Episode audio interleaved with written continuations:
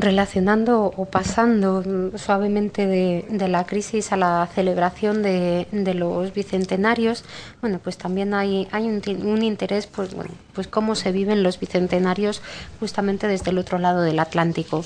Y así Carlos, Carlos Sanabria desde, desde Colombia Dice, varios países de América Latina celebran sus bicentenarios de independencia. ¿Qué posición tiene España ante esta, ante esta efeméride? ¿Lo ve como una oportunidad de acercamiento o prefiere distanciarse de estas conmemoraciones? Siguiendo el tema del bicentenario, aparte del idioma, ¿cuál ha sido el gran legado que España le deja a nuestro continente en 200 años de historia común? Y para concluir, Yamil Salinas, desde Argentina, me pregunta cuál cree usted que es el mayor desafío para integrar finalmente ambos pueblos. ¿Cuál cree usted que han sido a lo largo de estos 200 años los principales aciertos y errores de Europa respecto a Latinoamérica?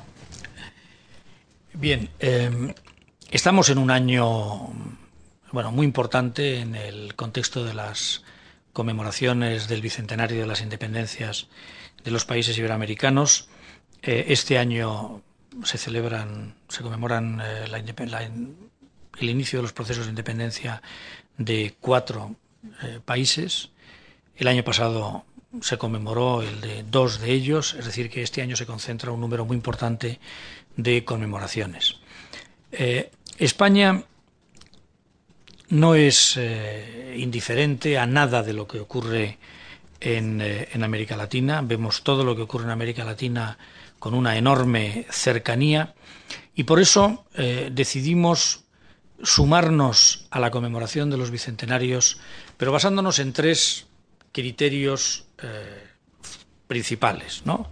El primero, eh, que España reconoce, como no podía ser de otra manera, que el liderazgo de la conmemoración corresponde a los países latinoamericanos.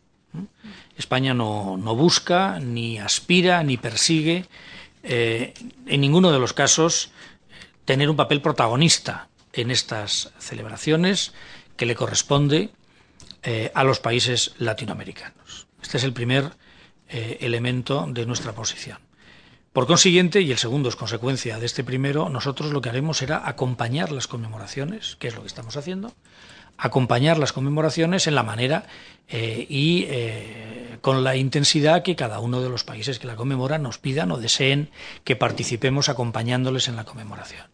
Por tanto, reconocimiento del liderazgo, política de acompañamiento y, desde luego, eh, de eh, ninguna aspiración protagonista. Y el tercer elemento es el de aprovechar esta importantísima efemérides, eh, desde luego para reflexionar sobre el pasado, nadie que no conozca su pasado podrá construir su futuro, pero hacerlo con la mirada puesta en el futuro. Que la reflexión que va a acompañar la conmemoración de los bicentenarios nos sirva para fortalecer nuestra cooperación, identificar mejor las áreas donde podemos hacer más y mejores cosas, en definitiva, proyectarnos hacia el futuro. Y esto es importante y lo relacionándolo con eh, la pregunta sobre los valores, los legados. Eh, los valores de entonces los seguimos compartiendo. La España de 1812, cuyo bicentenario vamos a conmemorar en un par de años, eh, y los valores de entonces eran los valores de las independencias iberoamericanas, la libertad, la democracia, la consagración de los derechos individuales. Eh, la España de hoy y la Iberoamérica de hoy compartimos desde luego esos valores.